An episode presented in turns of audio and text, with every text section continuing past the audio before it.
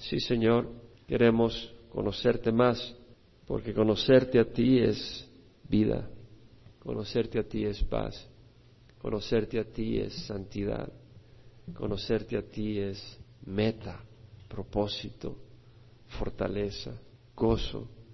Conocerte a ti es luz y verdad, Señor. Bendito seas en nombre de Jesús. Amén.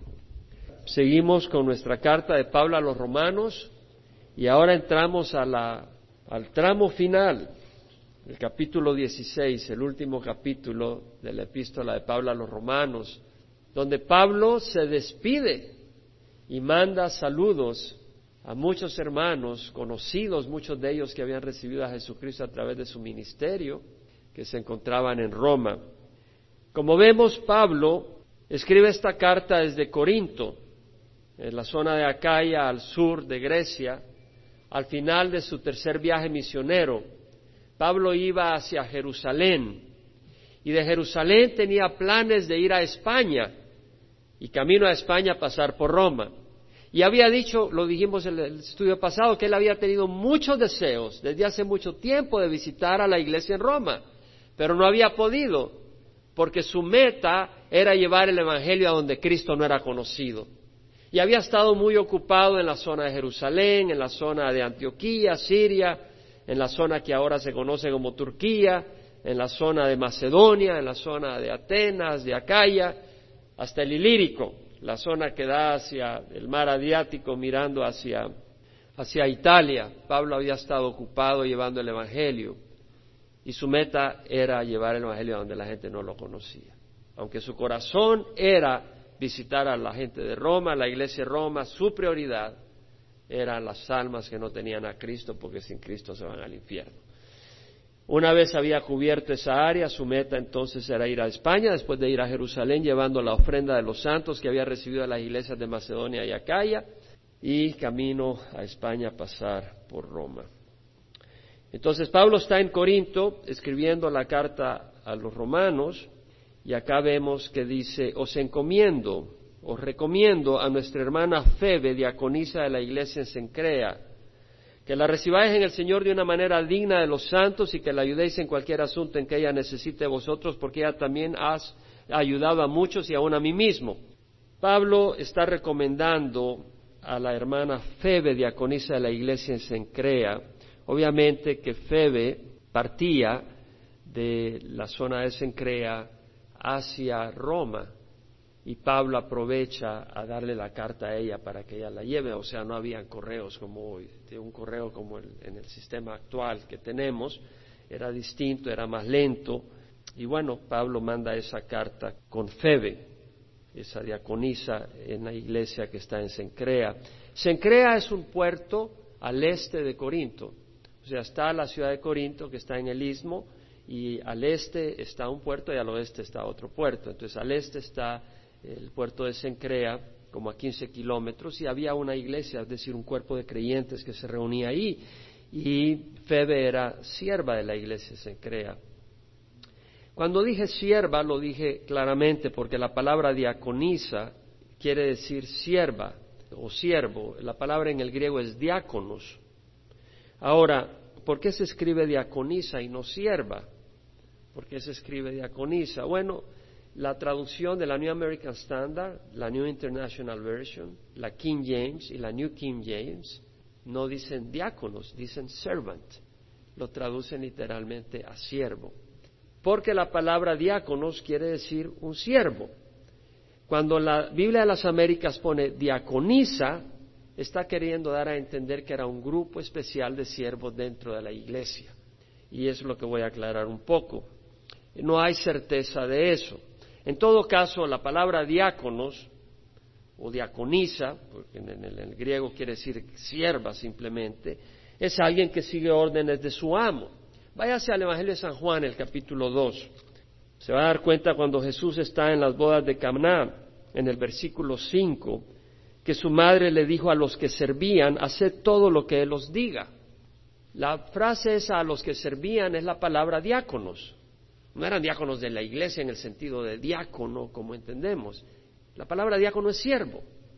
Eran siervos, eran siervos que servían las mesas. Eso es lo que quiere decir, diáconos. Esa es la palabra en el griego, ahí es diáconos. Entonces, un diácono en el griego es un siervo. Y esa palabra la vemos aplicada en el Nuevo Testamento a toda persona que sirve de una o de otra manera. Se aplica a los apóstoles. Hay situaciones donde se aplica que los apóstoles son diáconos en el sentido de siervos, están sirviendo. A los maestros se aplica a todos los miembros del cuerpo de Cristo, que son llamados a ser siervos. Y se aplicó también a un grupo de miembros cuyas responsabilidades de servicio entre la Iglesia eran específicas y asignadas a ellos. No incluía responsabilidades de enseñanza. La responsabilidad de enseñanza, el ser apto para enseñar era una responsabilidad de los maestros o de los pastores. Si tú te vas a 1 Timoteo, ve a 1 Timoteo, porque mi interés es que aprendamos, aprendamos doctrina, aprendamos cosas que tienen que ver con el manejo de la iglesia. Primera de Timoteo 3, 2. Pablo está dando, en el versículo 1 dice, si alguno aspira al cargo de obispo, la palabra obispo es episcopos. Epi sobre escope ver, alguien que supervisa en el buen sentido, como un pastor eh, eh, supervisando a un rebaño de ovejas.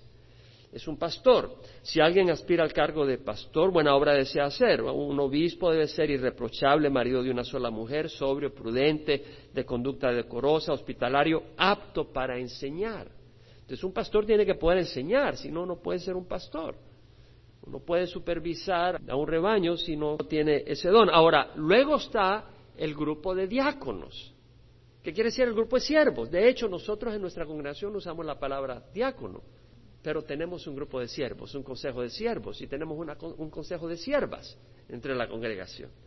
O sea, todos estamos llamados a servir, pero hay un grupo que se caracteriza que tiene mayores responsabilidades, en quien yo descanso mayores responsabilidades dentro del, servicio dentro de la iglesia. En el versículo 8 leemos, donde Pablo dice de la misma manera los diáconos, la palabra ahí es siervo, pero se traduce diácono para hacer entender que es un grupo especial dentro del grupo de siervos. ¿Me explico, hermanos? Es decir, podía poner la Biblia de las Américas siervos, pero es un grupo especial. Y en especial no quiere decir que son más importantes, pero que tienen una labor de servicio especial asignado de responsabilidad. Deben de ser dignos de una sola palabra, no dados mucho al vino, ni amantes de ganancias deshonestas, guardando el ministerio de la fe con limpia conciencia, que también sean sometidos a prueba primero. Es decir, el que iba a servir en ese grupo tenía que ser probado para ver si era confiable. Confiable en el sentido de las responsabilidades que se les daba que las pudiera llevar a cabo, que fuera respetuoso, que se mantuviera en la doctrina sana, que no se le subiera a la cabeza y con arrogancia empezara a actuar arrogantemente. Y si son irreprensibles, entonces que sirvan como diáconos. Ahora luego menciona, de igual manera las mujeres deben de ser dignas, no calumniadoras, sino sobrias, fieles en todo. Algunas personas creen que se refiere a las diáconas, diaconisas.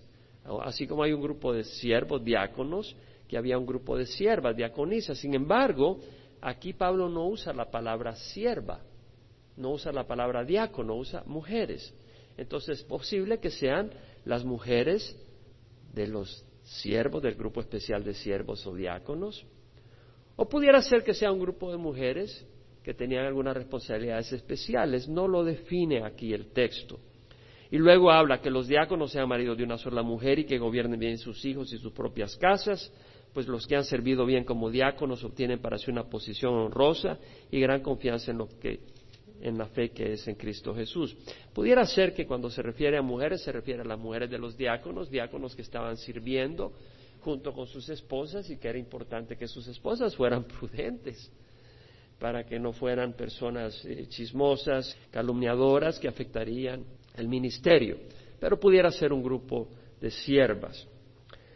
Ahora, vemos en el libro de Hechos el primer ejemplo donde se escogen siervos como diáconos, aunque no se usa en ese texto la palabra diácono, en el Hechos capítulo 6, cuando la iglesia había nacido al principio, en el capítulo 6 leemos que al multiplicarse el número de los discípulos surgió una queja de parte de los judíos helenistas, es decir, los judíos de trasfondo griego, en contra de los judíos nativos, es decir, los judíos nativos son los que habían nacido en Jerusalén, en, Judea, en, Israel.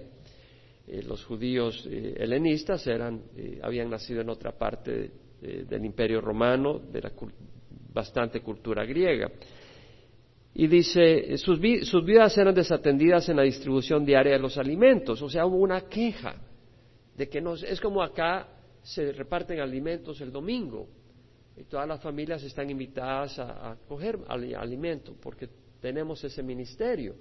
Entonces imagínense que algunos digan, bueno, hay una injusticia a estos hermanos porque son salvadoreños o mexicanos, les dan y a los guatemaltecos no, a los colombianos sí, ya empieza a haber una disputa, ¿verdad? Entonces, ¿qué, qué hicieron? Los doce convocaron a la congregación de los discípulos y dijeron, no es conveniente que nosotros descuidemos la palabra de Dios para servir mesas. Por tanto, hermanos, escoged entre vosotros siete hombres de buena reputación, llenos del Espíritu Santo y de sabiduría, a quienes podamos encargar esta tarea. Y nosotros nos entregaremos a la oración y al ministerio de la palabra. Vemos la responsabilidad de los pastores, de los líderes espirituales, de dedicarse a la oración y al ministerio de la palabra. Ese era el énfasis, la prioridad. Y estos hombres, aunque no se le menciona la palabra diácono, pero era un grupo especial. Pero mira bien que para poder servir era necesario que tuvieran buena reputación, que tuvieran el Espíritu Santo. Porque en la iglesia tú dices, bueno, yo voy a servir sirviendo sillas, pero si tu actitud no está buena, tú vas a causar problemas. Te lo garantizo, por experiencia. Y tal vez se te pide que sirvas en el sonido, o que sirvas llevando, trayendo cosas, o, o en la mesa de materiales, o pero si tú no tienes al Espíritu Santo, vas a tener problemas. Porque el enemigo está buscando un punto en donde causar divisiones.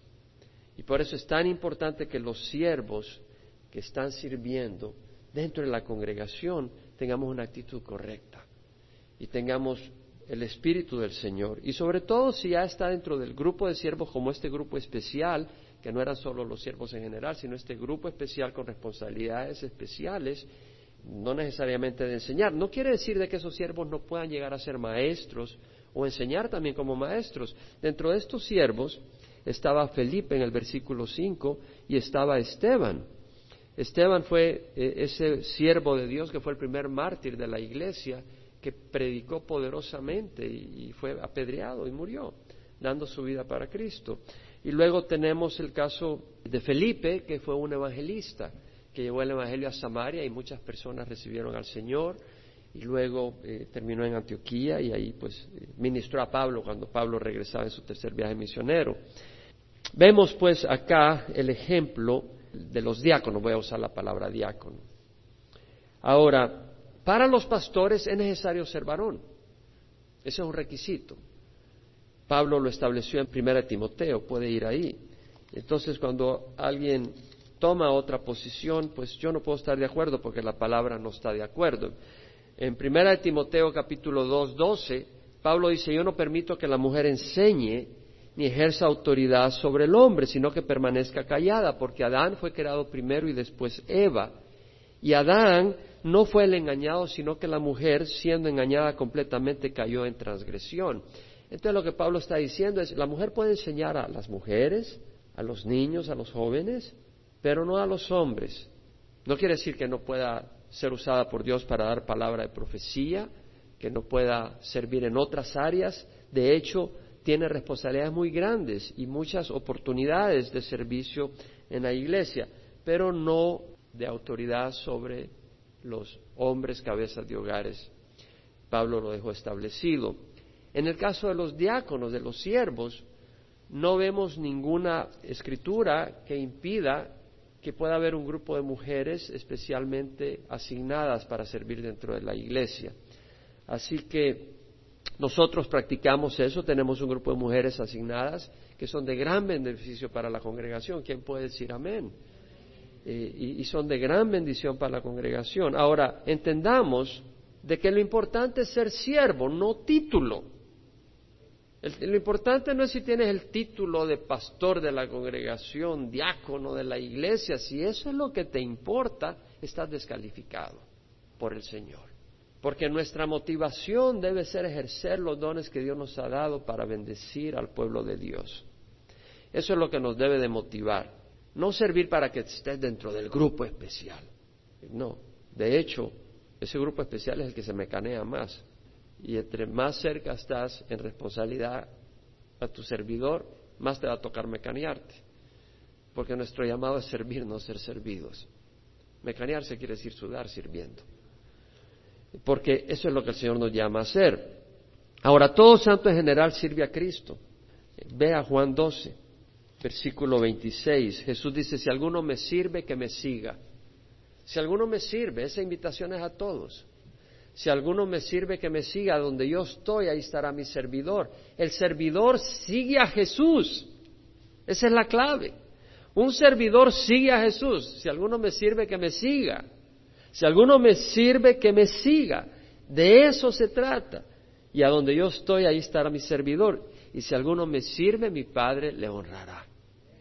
Si alguno me sirve, ¿a quién servimos? Servimos a Jesucristo. Si alguno me sirve, el Padre le honrará. Ahora, todos estamos llamados a esa actitud. En Mateo 20, versículo 25, entiende que la palabra diaconisa nosotros le ponemos en el griego diaconisa, pero la palabra quiere decir sierva.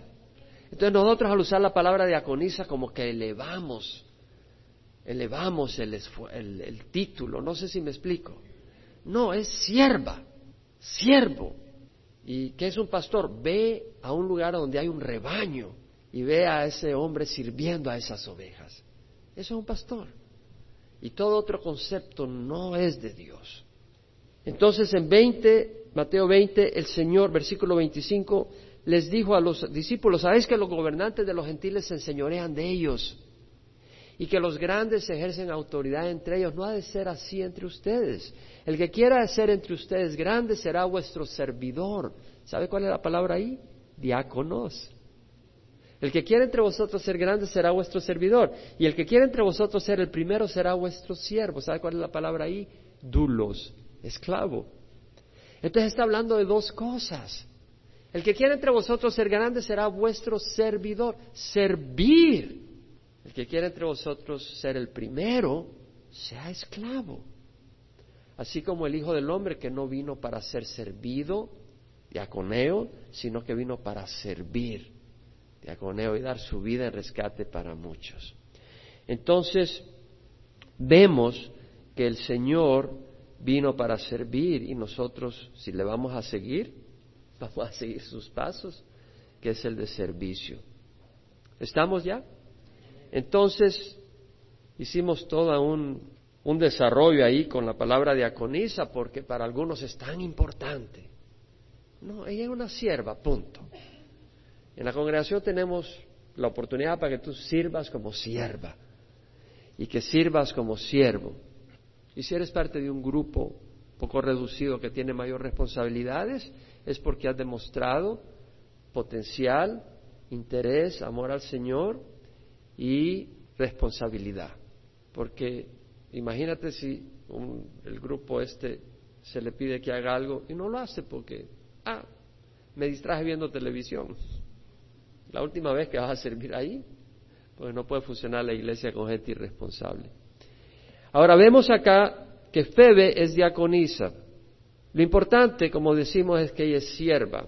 Y siendo sierva, vemos de que Pablo la reconoce. Era una sierva notable, destacada en la iglesia de Sencrea eso es lo que importa, su servicio y dedicación a los santos.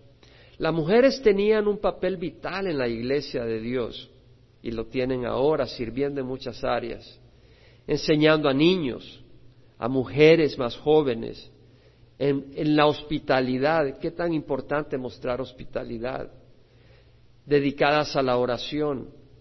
Gloria al Señor por el grupo de mujeres que se reúnen el sábado en la mañana. Yo no sé si ustedes lo aprecian, pero yo lo aprecio de corazón, porque sé que ese es un ministerio poderoso. Visitando enfermos, personas que tal vez perdieron a un pariente o algo, ahí están las hermanas. Cuando tal vez alguien se enferma, las hermanas van y llevan comida, le sirven, le ministran, alguna persona enferma, le ayudan. Es una gran bendición. Ahora, Póntete a pensar de que Febe, esta mujer, iba a Roma. ¿Qué llevaba a Roma? ¿Qué carta? ¿Qué carta llevaba? La epístola de Pablo a los romanos. ¿Crees que es poderosa esa carta? ¿Quién ha estado con nosotros leyendo esta carta? ¿Quién puede decir que es una carta poderosa? Yo creo que es una carta poderosísima, poderosísima desde el primer versículo. Lo hemos estudiado, es poderosísima. El Evangelio descrito de una manera tan clara, tan poderosa, tan dinámica, expresando la importancia, expresando qué significa, expresando sus ramificaciones, expresando la libertad que implica, expresando la santidad a la que llama. Todo ese poder estaba en manos de esta mujer. ¿Tú crees que Satanás no tenía ganas de destruir a esa mujer y parar esa carta? Yo creo que Satanás estaba con todos los demonios encima de esa mujer para pararla. Pero no pasó nada. Esa carta llegó segura, sana y salva a la iglesia de Roma. ¿Sabes por qué? Porque si Dios está por nosotros, ¿quién contra nosotros? Ninguna arma forjada contra ti prosperará y condenarás toda lengua que se alce contra ti en juicio. Esta es la herencia de los siervos del Señor. Esta es la herencia de los siervos del Señor. Ninguna arma forjada contra ti prosperará y condenarás toda lengua que se alce contra ti en juicio. Esta es la herencia de los siervos del Señor y su justificación viene de mí, declara el Señor. Su justificación, somos imperfectos, pero el Señor nos justifica con su sangre. Iba Febe a Roma y vemos que era diaconisa de la iglesia en Sencrea. La palabra iglesia, refresco el significado. La palabra es eclesía, suena iglesia, eclesía en el griego, y es un término civil que se aplicaba en ese tiempo, no, no religioso y quiere decir una asamblea de personas reunidas, personas civiles para alguna convocación en la ciudad, en el pueblo, y se aplica también para el grupo de cristianos reunidos para alabar al Señor. No se aplica a un edificio, se aplica a, a, personas convocadas que están reunidas para alabar al Señor y se aplica al grupo de creyentes en una ciudad o en un pueblo. Vemos que Pablo recomienda a Febe. En ese tiempo había muchos impostores y falsos personas que se hacían pasar por cristianos. De todas maneras, era bueno que Pablo recomendara a esta mujer que llevaba esta carta de Pablo. Yo estoy seguro que era obvio que esta carta era de Pablo. O sea, un impostor no puede escribir una carta como la que escribió Pablo. Y el pueblo en Roma podía entender eso. Pero en todo caso, Pablo la encomienda para que la reciban en el Señor de una manera digna de los santos. Vemos la preocupación de Pablo que esta mujer tenga una buena receptividad de la iglesia en Roma. Recibirla en el Señor de una manera digna de los santos es recibirla con el amor del Señor, mostrándole hospitalidad, mostrándole atención. Nosotros debemos de recibir a otras personas que nos visitan de una manera digna de los santos y así lo hacemos cuando han venido pastores de otros lugares. Amén lo recibimos con un espíritu de hospitalidad, lo recibimos con amor, les invitamos a veces, hacemos una comida acá, traen su mensaje, traen su palabra, traen sus necesidades y lo recibimos con el amor del Señor. Pero está hablando de una manera digna de los santos en general.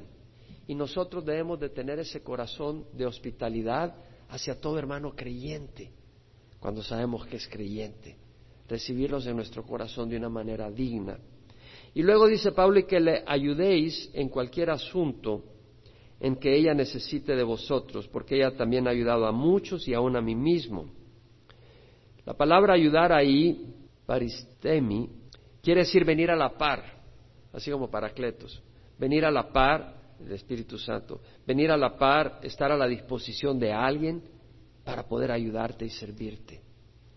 Entonces Pablo está diciendo, vengan a la par de ella, denle la mano en todo lo que ella necesite, apóyenla en todo, o sea, trátenla como una hermana, porque ella ha ayudado a muchos y aún a mí mismo.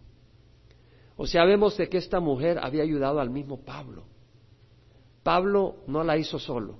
Dios estuvo velando por él, pero Dios puso en su camino personas que le apoyaron de muchas maneras que le lavaban sus heridas, que le daban de comer, que le daban hospitalidad, que le mostraban cariño, que le mostraban afecto, que le servían en distintas necesidades, Qué hermoso que puedan decir esto de ti en Calvary Chapel, Emanuel.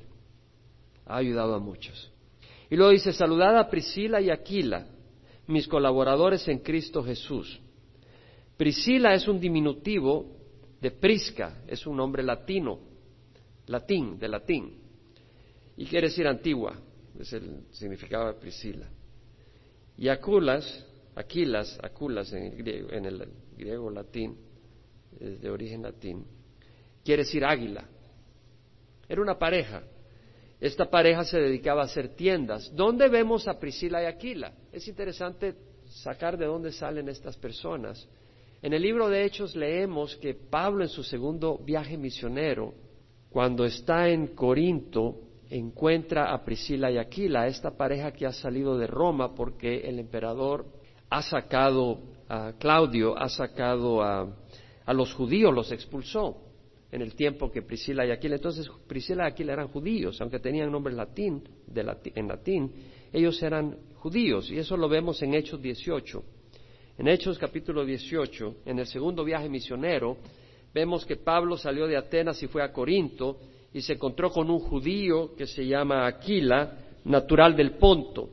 El Ponto es la región que está al sur del Mar Negro, en lo que es ahora Turquía, quien acababa de llegar de Italia con Priscila, su mujer, pues Claudio, el emperador, había ordenado a todos los judíos que se salieran de Roma. Pablo fue a ellos. Pienso yo que no eran creyentes. Algunos piensan que era creyente. Yo pienso que no era creyente porque Pablo no identifica a Aquila y a Priscila como creyentes y me llama la atención que no los identifique como creyentes. Probablemente no eran creyentes. Y como él era del mismo oficio, se quedó con ellos y trabajaban juntos, pues el oficio de ellos era hacer tiendas. Entonces vemos que Pablo se une con ellos. Imagínate tener a, a Pablo de colega en el trabajo. Imagínate tener toda esa inspiración, toda esa enseñanza bíblica y testimonio. Tener al apóstol Pablo a la par tuya trabajando. Toda una inspiración bíblica, una gran bendición. Cuando Pablo se queda en Corinto, en el segundo viaje misionero, un año y medio. Quiere decir que Pablo estuvo con Priscila y Aquila un año y medio. Imagínate estar un año y medio conviviendo con Pablo, con el apóstol Pablo, viviendo con él. Y luego Pablo sale en el segundo viaje misionero, camino hacia Jerusalén, eh, se embarca hacia Éfeso, pasa por Éfeso, y en Éfeso, en Éfeso deja a Priscila y Aquila en su segundo viaje misionero. Y ahí Priscila y Aquila le ministran a Apolos, que llega por allá y, Priscila y Aquila lo agarran y les enseñan un poco más a Apolos sobre la palabra del Señor. Pablo cuando va en su tercer viaje misionero pasa por Éfeso y ahí está Priscila y Aquila. Y hay una iglesia que se reúne en su casa. De ahí Pablo escribe la primera carta a los Corintios, la que tenemos nosotros. Y luego sigue hacia Macedonia y llega a Corinto donde escribe la carta a los romanos y ya Priscila y Aquila ya no están en Éfeso. Priscila y Aquila están en Roma. Por tanto, le escribe y manda saludos a Priscila y Aquila, aunque al principio de su tercer viaje misionero, Pablo está, cuando pasa a Efeso, ahí está Priscila y Aquila. Saludad a Priscila y Aquila, mis colaboradores en Cristo Jesús, los cuales expusieron su vida por mí. Vemos que esta pareja expuso su vida por Pablo a quienes no solo yo doy gracias, sino también todas las iglesias de los gentiles. Esta pareja, Priscila y Aquila, siervos de Dios, arriesgaron sus vidas por Pablo porque entendían la importancia del ministerio de Pablo. Lo habían llegado a amar. Y bueno, yo creo que este es algo encomiable, pero es interesante de que el Señor nos llama y nos da la orden de poner nuestra vida por los hermanos. ¿Sabía usted eso? Primera de Juan 3:16. En esto conocemos el amor, que Él puso su vida por nosotros. También nosotros debemos de poner nuestra vida por los hermanos. Ay, caray, yo no sabía eso, dice uno. Yo no quería pasarla tan difícil, yo solo quería llegar a Calvary Chapel Emanuel, no que me diga que tengo que poner el cuello por mis hermanos. Pero eso es lo que el Señor nos manda hacer. Y Pablo dice a quien no solo yo doy gracias, sino también todas las iglesias de los gentiles. Vemos el impacto que tenía Priscila y Aquila. Era una pareja de un gran impacto. Saludad también, dice, a mi querido Epéneto, que es el primero convertido a Cristo en Asia. Vemos el afecto. La palabra querido es agapetos, amado. A mi amado Epéneto. Vemos el cariño de Pablo hacia el pueblo de Dios, hasta los, estos siervos Pablo los conocía. El primero convertido era fruto de su, trabajo. De hecho, la palabra convertido, el primero convertido, no es esa la frase en el griego. La, la frase en el griego son los primeros frutos. Esa es la frase que usa el texto original. Que Epénote eran los primeros frutos. Y acuérdate que Pablo tenía en su mente que su labor evangelista era la de un sacerdote que hacía estaba haciendo presentando ofrendas en el altar al Señor, ¿verdad? Eso es lo que hace un sacerdote. Entonces aquí vemos que Pablo dice, yo estoy presentando la ofrenda de los gentiles que están viniendo al Señor y se las estoy presentando a Dios. Eso lo estudiamos la semana pasada en Romanos o la antepasada. Romanos 15, versículo 18 al 19. Y acá Pablo lo ve como una ofrenda de los primeros frutos. Cuando alguien cosechaba y los primeros frutos los traía al templo para ofrecérselos al Señor. Entonces vemos que Pablo lo ve como una ofrenda al Señor. Epénoto, que es el primero convertido a Cristo en Asia. Algunas traducciones usa Acaya, la King James y la New King James, porque usan un distinto texto original de traducción.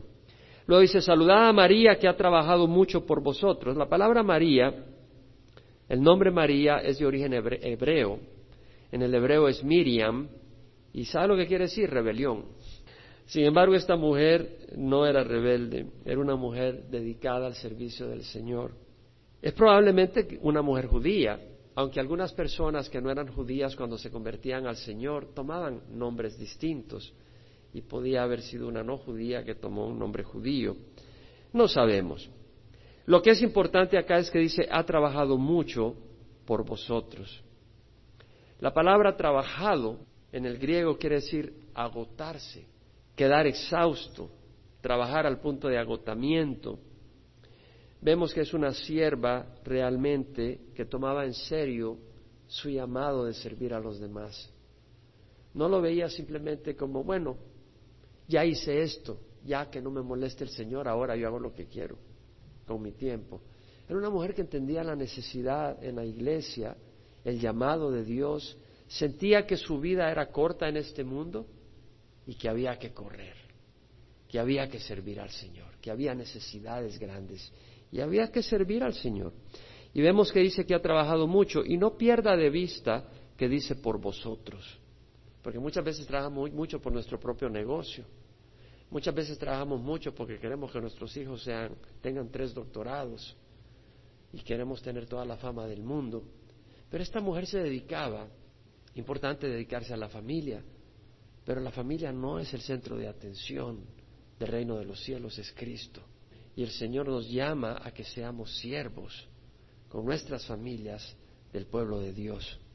Y eso es muy importante. Epafras es otro siervo, no, lo menciona aquí Pablo, pero sí lo menciona en otra epístola, porque es importante cuando habla de trabajo que entendamos que en el reino de los cielos el trabajo no tiene que necesariamente siempre que significar sudar. Ve a Colosenses 4, 12 al 13, Pablo habla de Pafras. Dice que es uno de vosotros, siervo de Jesucristo, siervo.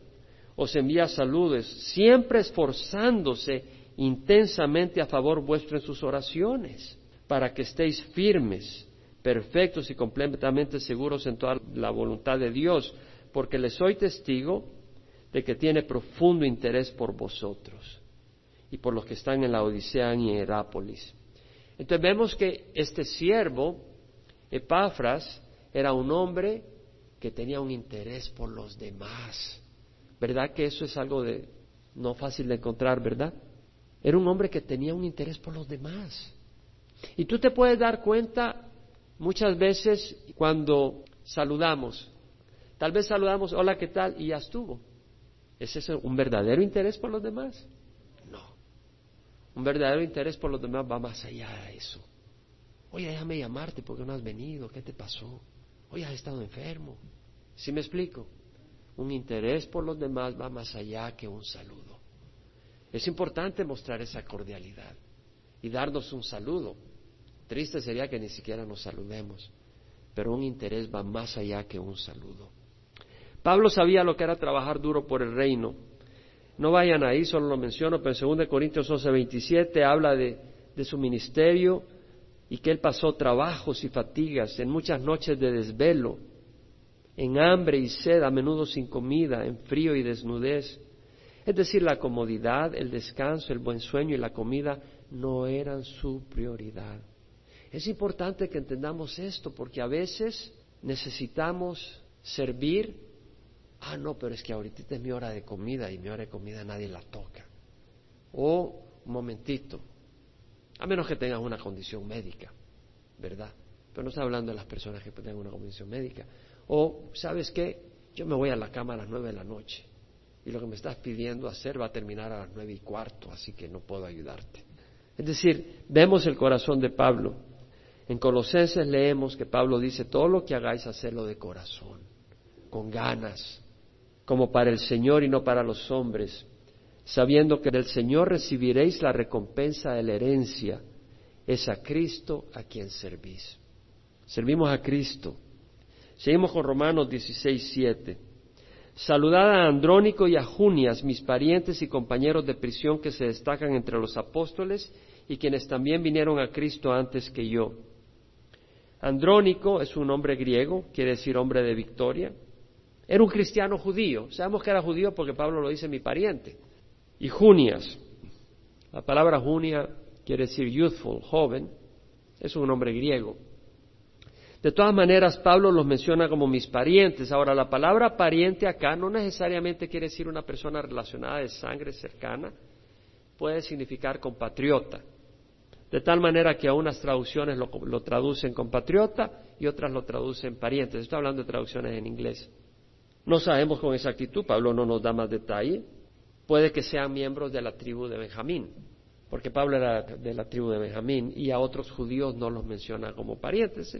No, no podemos especular más. Hay gente que especula miles de cosas, no necesitamos especular, no nos lleva a ningún lugar. Lo que sí es interesante es que dice compañeros de prisión. Y en ese tiempo mucha gente sufría prisión por, por el Evangelio. Y si eran compañeros de prisión es porque Pablo estuvo ahí también. Pablo sufrió prisión a cada rato, hermanos. En 2 Corintios 10, 23, cuando habla de algunos que querían ponerse a la par de él, dice, ¿acaso son servidores de Cristo? Yo más, dice Pablo, en muchos más trabajos, en muchas más cárceles. Muchas más cárceles. Pablo era conocido en las cárceles. Era bien conocido. Y dice, se destaca entre los apóstoles. Estos hombres, Andrónico y Junia, se destacaban entre los apóstoles, no en el sentido de los doce apóstoles, porque ellos no eran parte de los doce apóstoles, pero sabemos de que existía el oficio del apostolado más allá de los doce apóstoles. Bernabé era uno de ellos, Silas era otro, y probablemente estos dos hombres eran parte. Algunos piensan que Junias podía ser la esposa de Andrónico, que puede ser un hombre femenino, yo no lo creo. Yo más bien pienso que ambos eran varones y que ambos eran del grupo de apóstoles. Versículo 8, saludada amplias, mi querido hermano en el Señor. Una vez más vemos la palabra querido, vemos el afecto de Pablo, ¿verdad? Amén. Es importante entender esto, hermanos. A veces leemos estas cosas y, y no entran en nuestro corazón. Vemos la relación que Pablo tenía dentro de la iglesia. Y esa es la relación que debemos de tener unos con otros. Amén. De manera que cuando nos vemos podemos decir, querido hermano, de corazón, querida hermana, ¿cómo estás? Sería bonito ser llamados así, ¿no? Imagínate que alguien te diga, hola mi querido hermano, ¿cómo estás? Hola mi querida hermana. ¿Quién puede decir amén? ¿Podemos aplicar ese término? ¿Vamos a aplicarlo? Saludada a Urbano, nuestro colaborador en Cristo y a mi querido Estaquis. Saludada a Urbano, nuestro colaborador en Cristo. Urbano quiere decir de la ciudad, de hecho es una palabra que usamos ahora en el latín. Colaborador, la palabra en el griego quiere decir compañero de trabajo. Pablo no la hizo solo. La iglesia no se estableció por un solo hombre. Habían hombres y mujeres sirviendo. Importancia de trabajar unidos. Saludada a Apeles, el aprobado en Cristo. Apeles quiere decir llamado en latín. El aprobado. Todos los demás eran aprobados. Todo cristiano es aprobado, ¿no? Por la sangre de Jesús. Pero el término acá, óyeme bien, el término acá quiere decir aprobado en el sentido que ha sido probado y ha pasado la prueba. Entonces, este hombre, Apeles era un hombre que había sido pasado por el fuego y había mostrado que era fiel. Porque muchos dicen soy cristiano y cuando viene el fuego desaparecen. Pero Apeles había sido aprobado. ¿Sabes qué? Nuestra fe va a ser probada frecuentemente. ¿Quién puede decir amén? Frecuentemente. Y tal vez no ha sido probado tan fuerte como vas a ser probado en el futuro. Solo Dios sabe. Santiago escribió, bienaventurado el hombre que persevera bajo la prueba, porque una vez ha sido aprobado, recibirá la corona de vida que Dios ha prometido a los que le aman.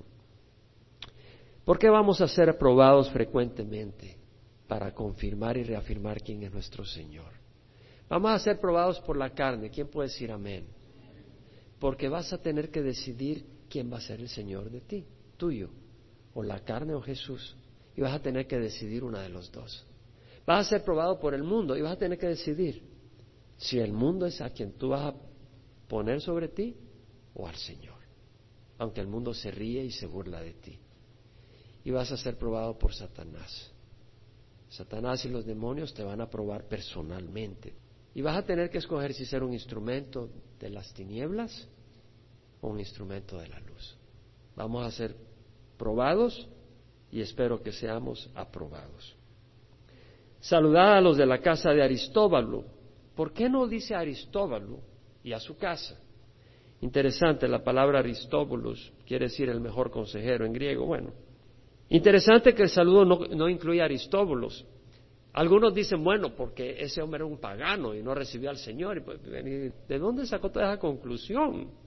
Bueno, yo no veo ninguna razón para decir de que el hombre no conocía al Señor. Lo, puede ser de que él se había muerto, estaba con el Señor. Puede ser que andaba de viaje. Puede ser que haya sido antagónico al Evangelio. No podemos especular. Saludad a los de la casa de Aristóbalo. Luego dice, saludad a Herodión, mi pariente, una vez más mi compatriota. Saludad a los de la casa de Narciso, que son del Señor. La palabra narciso, ¿han oído hablar la palabra narcisista? Son los que se miran el espejo y no se quitan la mirada del espejo. Ay, pero qué bien me miro. Pero es que no hay nadie como yo. Y luego van al baño y se miran en el espejo para ver si... ¡Qué maravilla! Dios cuando lo hizo quebró el molde, ya no hay nada igual. Y hay un poco narcisista en cada uno de nosotros, ¿verdad? Que Dios nos dé el espíritu para matar a ese narciso que está entre nosotros. ¿Sabe lo que quiere decir narciso? Me llamó la atención. Viene del griego que quiere decir narquisos. ¿Y sabe qué quiere decir? Estupidez. Bien pegó la palabra, lo que pasa mirando en el espejo diciendo soy lo mejor que uso en este lado de la eternidad. Pero esa palabra viene de narque, del narcotráfico. Y quiere decir estupefaciente, narcótico. Así que el que está mirando ahí está bajo la influencia del narcótico. No ha despertado a la realidad. No incluye a Narciso, no sabemos por qué de nuevo, podemos especular, puedes perder el tiempo. Saludad a Trifena y a Trifosa, obreras del Señor. La palabra obrera quiere decir agotarse, quedar exhausto. Eran siervas del Señor, al punto de exhausto, de cansancio, agotamiento. Saludad a la querida hermana Pérsida. La palabra Persia quiere decir persa, de Persia que ha trabajado mucho en el Señor. ¿Sabe que cuando Pablo menciona que han trabajado, se refiere solo a las mujeres? Como que los hombres somos más aguados. No, no lo creo necesariamente, pero es interesante que las mujeres que menciona Pablo acá, las menciona como siervas que han, se han agotado sirviendo a Dios. María ha trabajado mucho por vosotros. Leímos eso. Trifena y Trifosa, obreras del Señor. Pérsida ha trabajado mucho en el Señor. Saludad a Rufo, escogido en el Señor, también a su madre y mía. Rufo en el latín quiere decir rojo. Cuando llamaron a Simón de Sirene para que le ayudara al Señor Jesús con la cruz, ¿se acuerdan ese pasaje? Marco, cuando hace referencia, menciona que este Simón era el padre de Alejandro y Rufo. Así que es posible que este Rufo sea hijo de Simón de Sirene, el que ayudó a Jesús con la cruz. No tenemos certeza posibilidad. Puede que haya muchas personas que en ese tiempo se llamaba Rufo. Ahora, interesante que menciona escogido en el Señor. Todos somos escogidos del Señor, los que hemos venido a Cristo, amén. Sin embargo, Pablo lo usa acá para él, ecletos. Yo creo que es una palabra de ánimo que alguien te diga, oye, tú eres un escogido del Dios vivo. ¿No te, no te daría ánimo?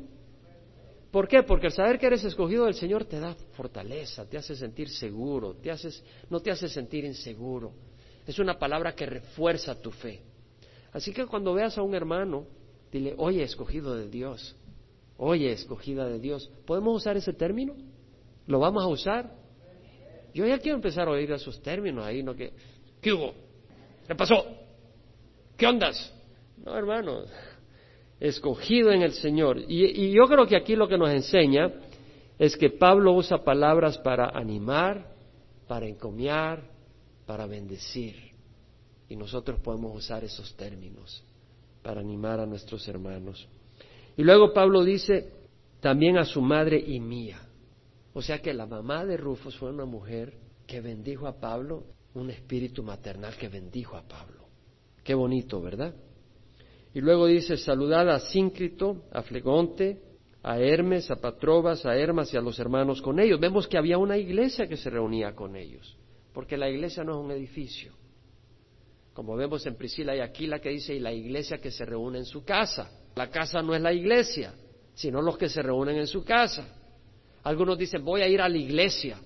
Está bien si la iglesia es al grupo de hermanos, Está mal si la iglesia es este edificio, porque la iglesia nunca se refirió a un edificio.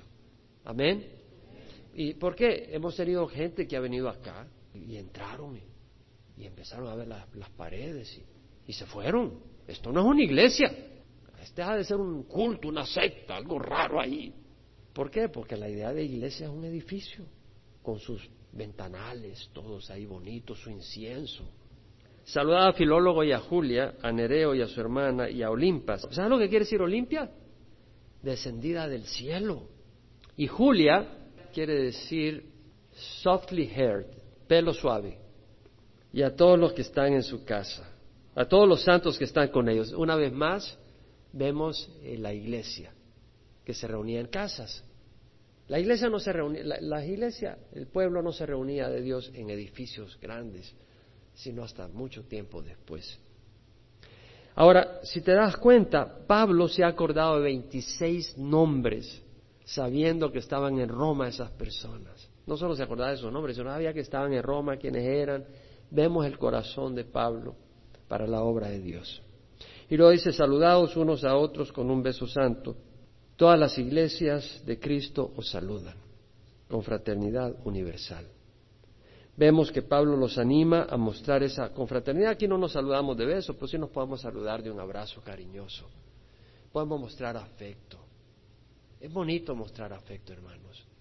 Estamos en un mundo seco, ingrato, que podamos hallar afecto y cariño en la congregación y no poner distancia.